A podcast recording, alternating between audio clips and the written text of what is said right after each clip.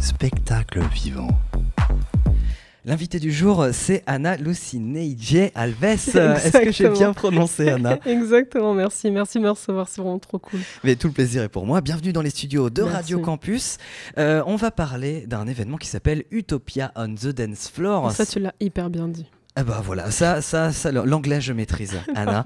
Euh, Anna, tu es comédien et dramaturge, mais évidemment, on a envie d'en savoir plus. Est-ce que tu pourrais te présenter à nous, s'il te plaît? Oula, Même si le CV est pas très très long, la seule chose que je peux dire, c'est que je me suis remis sur les sentiers du théâtre il y a pas longtemps, euh, dans un élan de, de, de, de, courage et même de ténacité de ma part, parce que je me suis rendu compte que euh, je m'étais un peu perdue en chemin ces dernières années. et donc, en parallèle avec les compagnies pour lesquelles je travaillais tout, je suis en train de développer moi-même euh, mon propre seul en scène qui est euh, pour le coup euh, beaucoup plus chorégraphié avec beaucoup moins de textes écrits parce que je me rends compte que mon corps qui est vecteur de, de, lutte et de témoignage dans le monde dans lequel on vit c'était beaucoup plus important que des textes que je pouvais dire. Et en fait je, je, dois admettre que ayant eu toujours peur de danser en fait et de me réapproprier mon corps en étant du coup une personne non binaire pareil dans ce sillage là très hétéronormé et très binaire au final de, de ce monde euh, je me sens beaucoup mieux sur scène avec euh, un mouvement, un mouvement dansé, un corps qui, euh, qui respire et qui danse et qui fait des, des mouvements qui sont pas forcément fluides, qui sont parfois fragmentés. Mais j'ai l'impression que que, que, ça fait beaucoup écho avec mon identité de, personne métisse et brésilien. Donc je suis vraiment très content d'être sur scène et de revenir sur scène de manière beaucoup plus physique que orale, comme ce qu'on a pu m'enseigner dans des préceptes de théâtre et de conservatoire que, j'ai adoré. Hein, mais Il faut passer par là parfois, mais euh, aussi euh, sortir et puis euh, s'épanouir. Exactement. donc oui, toi, tu, tu viens du théâtre. Est-ce qu'on on peut revenir sur ton parcours, justement, ce qui t'a conduit au théâtre et l'expérience que tu as engrangée là-dedans? Exactement. Alors, j'ai un parcours, c'est assez cliché. j'ai vraiment fait un parcours, genre, mais vraiment, des, voilà, des, des, cours de théâtre depuis, depuis tout petit jusqu'à mon entrée au conservatoire avec, c'était trois superbes années. J'ai pas à revenir dessus. En plus de ça, non seulement c'était trois superbes années, mais c'était des années qui étaient euh, assez complètes. On avait euh, du coup une grande majorité euh, de cours, c'était du théâtre, ensuite on avait du chant et on avait de la danse. Et je dois dire qu'en fait, mon le, les cours que je détestais le plus, c'était la danse et l'expression corporelle en fait. Ah Parce que je me trouvais très, genre, je sais pas si c'est l'expression, mais avoir deux pieds gauches. ouais, c'est ça. Voilà, ne pas avoir le, le, le, sens du rythme et trouver, trouver que j'étais trop saccadée, que c'était pas assez travaillé, que j'avais pas d'aisance, ni de, ni de capacité, ni même confiance mon propre corps au final. Euh, ce qui est assez fou pour un être humain de se dire ok je suis pas à l'aise dans mon corps et tout, mais j'ai l'impression qu'on est un peu, euh, on est très nombreux là-dessus en fait. Et surtout les euh, comédiens, c'est une problématique qui revient souvent. C'est les artistes sont les premiers à se juger et à, être extrêmement dur avec eux. C'est ça qui est fou. Mais oui, exactement. Et, alors, alors, effectivement, c'est vrai qu'en disant voilà un texte sur scène, que ce soit voilà un monologue ou des scènes à plusieurs, j'avais pas forcément ce, ce problème là. Mais euh, ensuite, quand je suis seule pour faire un monologue et tout, c'est là où je me rends compte que mon corps, j'ai l'impression qu'il prend toute la scène et en même temps pas assez, que je ne le reconnaissais pas en fait au fur et à mesure. J'ai l'impression aussi que c'est avec euh, du coup mon identité qui a changé euh, du coup au cours de ces dernières années. Mais ça, c'est quelque chose que j'avais du mal à, percevoir moi-même. Donc après, j'ai fait des voilà, j'ai fait des stages dans d'autres théâtres à Berlin à Bordeaux également, en France. Mais euh, je, me rendais compte en fait qu'il y avait quelque chose qui me manquait dans ma pratique, dans ma, non pas dans ma pratique du théâtre, mais dans la pratique euh, artistique en général et euh, dans dans l'exploration de moi-même. Et c'est ça en fait qui m'a qui m'a bouleversé ces dernières années. Bon après il y a eu le voilà le passage du Covid où euh, j'ai pas du tout créé, où j'ai pas du tout été euh, mis en scène, où j'ai pas du tout travaillé dans des théâtres, ou même avec moi pour des créations. Donc je me suis remis à écrire des choses qui je l'espère un jour sortiront, euh, que ce soit en roman voilà ou en pièce de théâtre ou en poésie. Mais je me suis dit voilà est-ce que ce serait pas le moment aussi de moi reprendre ce de prendre ce tournant en fait ce tournant qui est enfin à, l'échelle mondiale, ok, mais à l'échelle personnelle, me dire, ok, je peux faire quelque chose. Et je peux me former moi-même euh, au mouvement euh, et à la danse également. Donc euh, maintenant, dès qu'on me propose des créations collectives, que ce soit avec des, groupes queer ou même des groupes de, performance ou avec des, des amis, j'essaye maintenant de ne plus prendre de texte et où je dis, ok, moi, ce que je peux faire, par exemple, c'est une performance dansée. Et en fait, je me rends compte que non seulement ça me plaît, mais on voit aussi un visage euh, différent et un corps différent auquel, enfin, que, j'essaie de me réapproprier. Et ça, c'est vrai que ça me plaît. Donc, euh, je, n'ai pas, enfin, ma formation, effectivement, elle est vraiment, mais à peut-être 80% du théâtre et 20%, c'est vraiment euh, la réappropriation du corps. C'est ouais, c'est peut-être ces, ces, deux dernières années. Et, ça, c'est un vrai défi. Même encore maintenant, à l'heure où, où je vous parle, là, actuellement, c'est euh, encore un défi de, de s'assumer tous les jours. C'est ça qui est intéressant avec les arts vivants, c'est que selon l'artiste, la, la, motivation ou les raisons qui nous poussent à nous épanouir là-dedans sont pas les mêmes. Il y en a qui jugent que par les textes, par l'interprétation d'une pièce ou d'une vision d'un auteur. Toi, c'est vraiment très très personnel en fait. C'est carrément ton corps que tu remets en, en question. Puis donc tu nous as parlé de, notamment d'une lutte identitaire. Euh, voilà, tu es métisse, tu es né au Brésil, tu as, tu as grandi en France. D'ailleurs, tu, tu arrives quand en France? Alors, moi, j'ai un parcours assez euh, particulier parce que du coup, je suis née au Brésil et euh, j'ai été adoptée très jeune, du coup, à l'âge de 7 mois, par des parents ah qui sont blancs et français, qui n'ont jamais caché mes origines et qui ont toujours essayé de faire une passerelle un peu parfois, euh, comment dire, euh, un peu fragile parce que eux-mêmes n'avaient pas de réponse à tout. Donc là, même moi, dans, dans mon exploration de moi-même, j'essaie de, de, tracer mes propres ponts, de tracer mes propres, euh, mes propres voies en fait, et sans, avec beaucoup de, comment dire, avec beaucoup de peur, mais aussi beaucoup de sagesse. Et j'essaie d'être assez humble là-dessus parce que je ne connais rien. la seule chose que je connais, c'est mon corps qui vraiment, comment dire, qui, qui essaie d'écouter des, voilà, des, voix et des échos. Et là, je sens, je, sentais il y a quelques, années que j'avais besoin d'explorer autre chose. Euh, quelque chose qui passait par le corps, plus que par la voix. Et peut-être c'est parce que aussi je me dis, et là c'est vraiment en, te parlant que je pense ça, c'est que peut-être également que je, je, ne veux plus peut-être parler le français sur scène et peut-être me réapproprier euh, du coup le portugais brésilien euh, et, je me dis, oui, mais tant que je ne le parle pas, je préfère laisser mon corps s'exprimer sur des, choses qui sont, euh, qui sont inconnues et qui vont. Là où je vais trouver mes vérités, par exemple. Et plutôt que de dire un, texte en français, encore une fois, où je ne me reconnais pas forcément, en, tout cas dans, dans ma pratique professionnelle et personnelle également, et identitaire. Donc quand tu dis par exemple que quand on te propose un projet euh, avec de la danse, etc., et que tu préfères ne pas prendre de texte, mm. ça reste de l'improvisation ou ça relève d'autre chose? Ça, ça, ça part beaucoup d'improvisation dans tous les cas. Les derniers projets que j'ai faits, euh, par chance, j'avais carte blanche là-dessus. Soit on me disait voilà, est-ce que tu veux écrire un texte, est-ce que tu veux mettre quelqu'un en scène, ou est-ce que tu veux voilà utiliser ton corps? Et je me rends compte que les voilà les deux dernières fois on m'a proposé.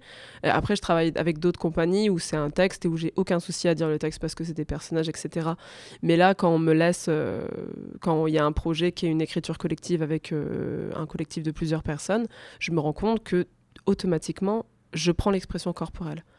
Vraiment, et c'est comme vecteur principal. Après, je peux très bien y ajouter, euh, si on me demande un monologue, ou genre de, par exemple, d'écrire euh, un texte avec euh, des voix off qui vont diffuser ce texte-là, ou même moi qui vais parler dans cette voix off. Mais c'est vrai que tout de suite, je vais prendre mon corps. Et c'est non pas pour me forcer, parce que c'est vrai que quand je travaille moi-même sur scène, donc voilà, sur la danse, je fais cette écriture collective-là par exemple, je fais une improvisation dansée, j'essaie de me filmer, j'essaie d'écrire voilà les mouvements que j'ai faits, que j'ai effectués, pour ensuite les revoir le soir, essayer d'improviser là-dessus et me dire ok demain je vais essayer cet autre mouvement, ça a l'air d'être cool, ça peut être plus stylisé et tout, ça peut euh, donner un meilleur aspect, etc.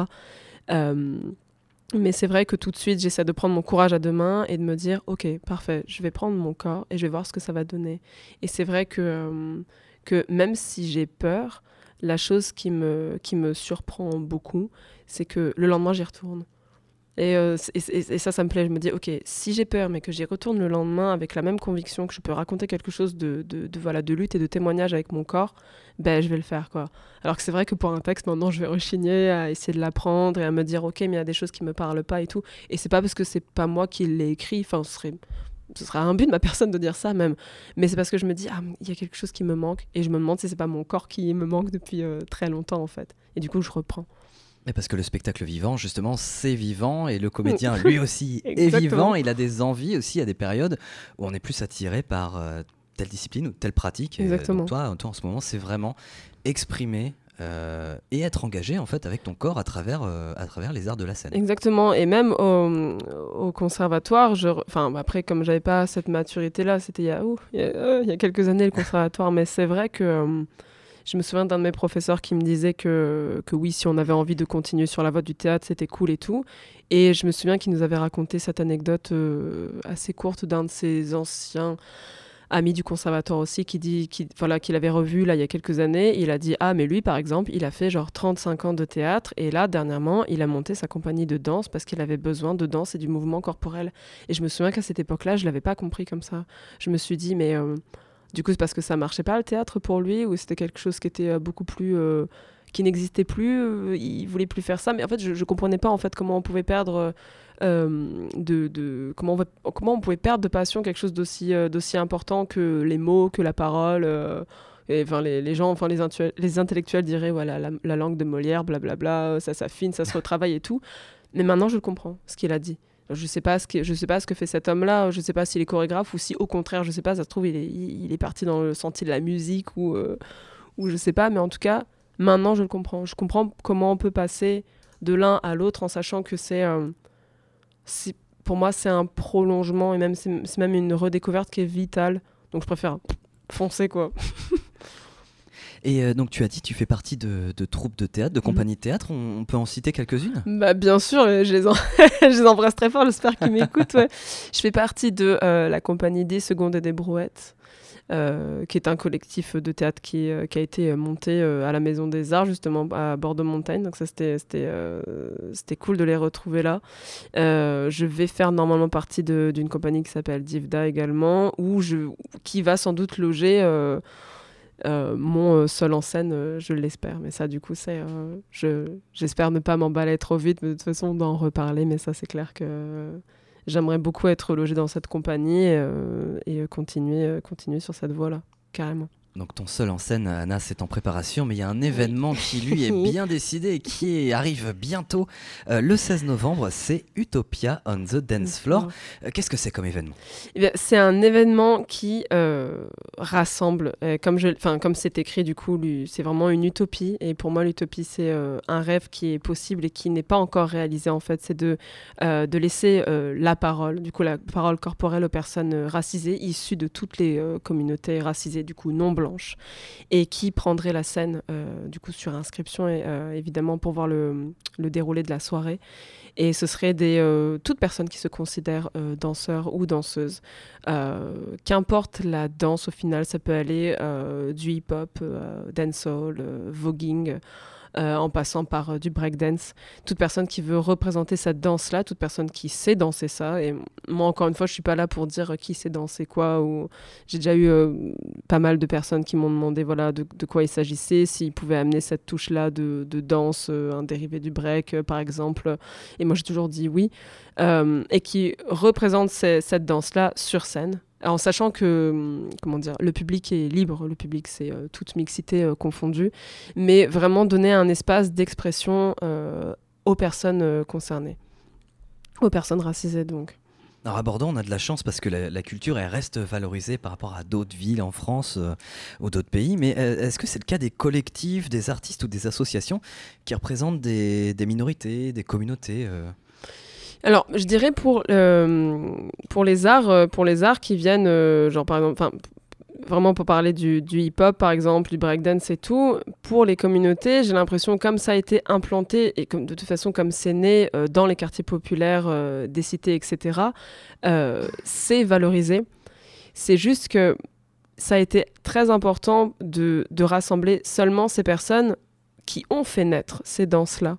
Euh, pour juste qu'on se rappelle de manière historique et de manière sociale également, parce que ces danses-là représentent des luttes également. Euh, je peux même parler du, du voguing et euh, genre de cette danse combat qu'est la capoeira aussi au mhm. Brésil et qui qui ont été dansées par des personnes noires et métisses pour revendiquer leur lutte par rapport au système blanc hétéropatriarcal. Et, et c'est juste un rappel, même si ces danses-là, là, il n'y a pas longtemps, il y a eu il y a eu au stade Roland Garros, il y a eu un énorme euh, battle et contest de, hip-hop et de break et tout qui était hyper important. Et on a bien vu des personnes qui étaient euh, des personnes racisées qui représentaient leur danse là euh, dans ces battles là. Mais dans Bordeaux, ce que je voulais faire, c'était vraiment rassembler toutes ces disciplines-là lors d'une grande célébration où les gens faisaient du lien, où on faisait du lien les uns avec les autres. Et justement, on fait, on fait moins de liens à travers ces danses-là Non, moi je, je pense, comment dire, on fait du lien avec ces danses-là. Sans, aucun, sans aucune prétention et tout, on fait du lien et au contraire, je pense qu'il y a quelque chose qui est tellement moins codifié que d'autres danses, par exemple, sans, sans, sans, les nommer, parce que je pense que toute personne qui est allée, je sais pas, une, euh, genre euh, à un ballroom de, de, voguing ou même à un événement de hip-hop, à des battles ou même à des shows, il y a ce lien-là qui se fait, vraiment.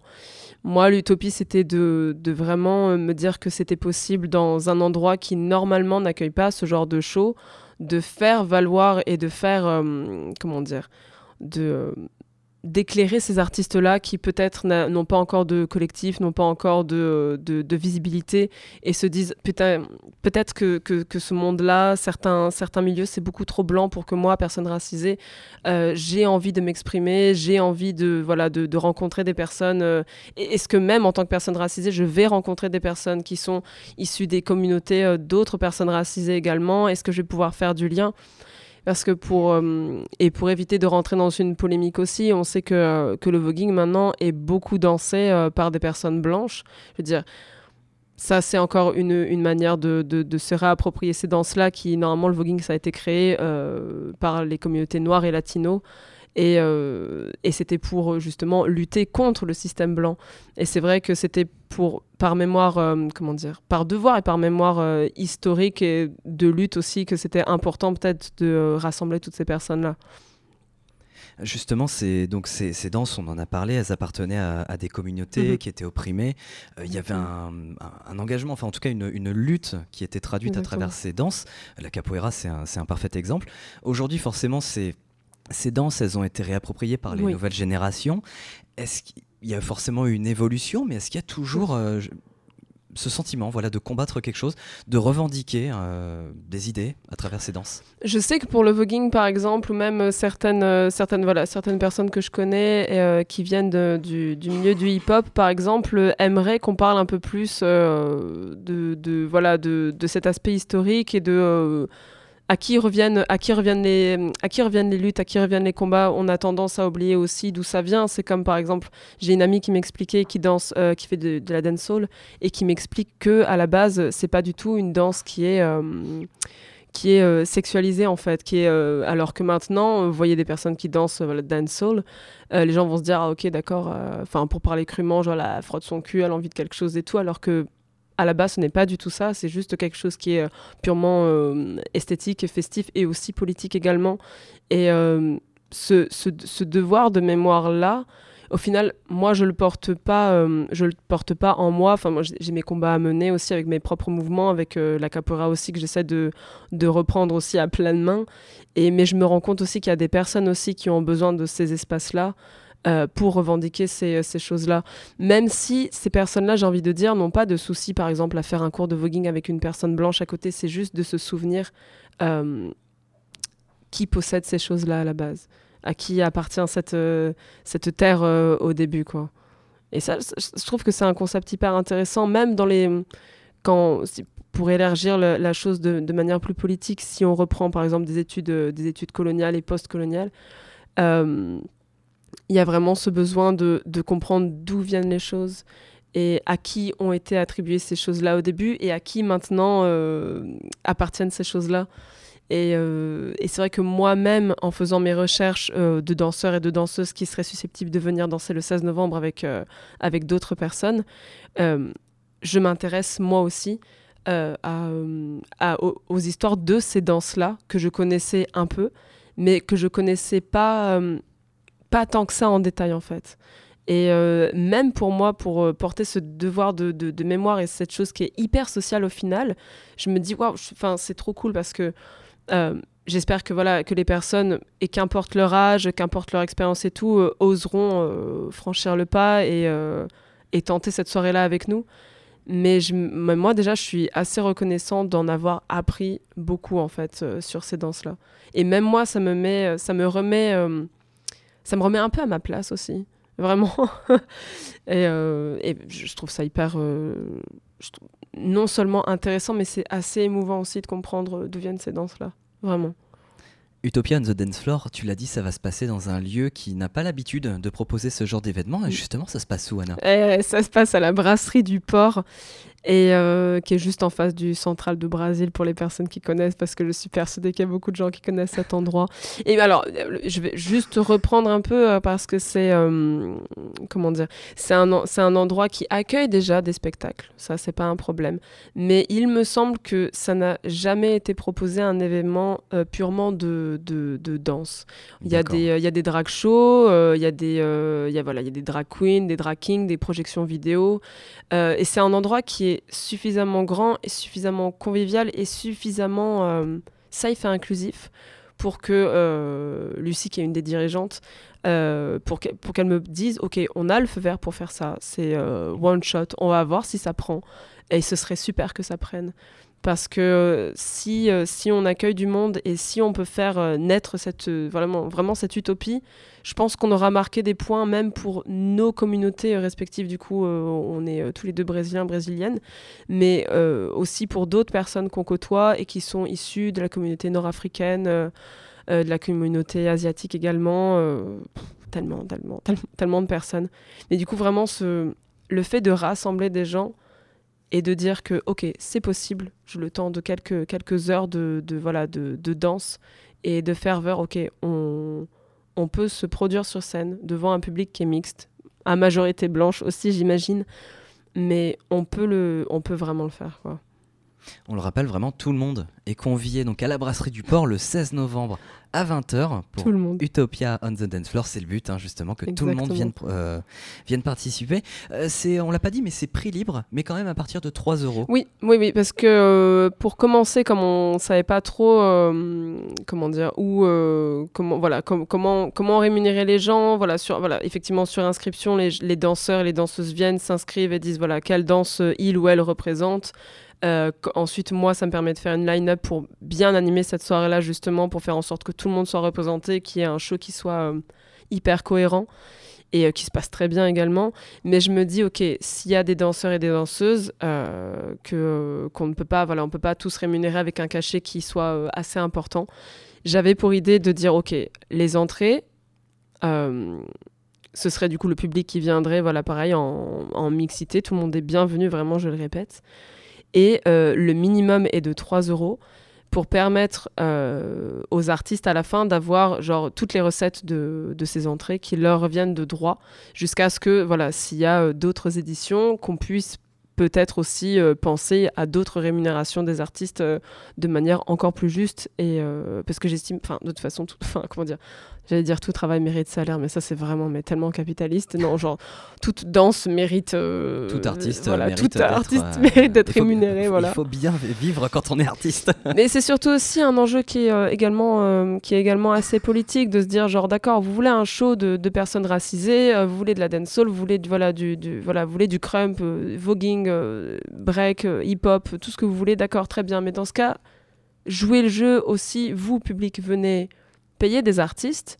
Euh, le, prix que vous pouvez, mais le minimum, euh, voilà, c'est 3 euros parce qu'on estime que tout le monde pourrait donner ce petit minimum euh, ou de s'arranger avec quelqu'un, voilà, pour que les places, soient vraiment données, enfin, soient vraiment payées, mais mais aussi rendre vraiment aux communautés de, de l'argent également, quoi. Et et j'espère que c'est pas, j'espère que c'est pas malvenu de dire voilà donner, donner de l'argent aux communautés. Mais oui les blancs donner de l'argent aux communautés quoi. Nous reprenons reprenons le dance floor. Euh, organisons-nous et soyons ensemble vraiment pour danser. Mais euh, le reste dans ce cas vraiment euh, faut monétiser ça un petit peu quoi On peut encore s'inscrire pour participer à la scène? Ah oui, oui, jusqu'à même jusqu'au, j'ai même envie de dire jusqu'au dernier moment, c'est c'est vraiment possible jusqu'à la veille et il aurait pas de je sais qu'on peut, on, peut s'organiser pour que les gens euh, donnent un show, tant qu'ils nous disent voilà s'ils veulent s'inscrire pour faire une performance ou pour s'inscrire à un battle. Et pour l'instant, il y a beaucoup de gens qui sont là pour dire ok, nous on aimerait, euh, euh, on aimerait proposer une performance. C'est vrai que les battles, les gens sont un peu plus, un peu plus durs à trouver pour les battles parce qu'ils ont déjà des groupes, ils ont déjà des mmh. groupes pour s'entraîner. et donc c'est vrai que pour des performances et des choses, c'est un peu plus facile de les avoir. Mais vraiment, pour moi, pour, pour s'inscrire, je, je, suis patient jusqu'au bout. Quoi. Donc j'espère que cet événement prendra et que qu'on reprendra le dance floor comme il se doit.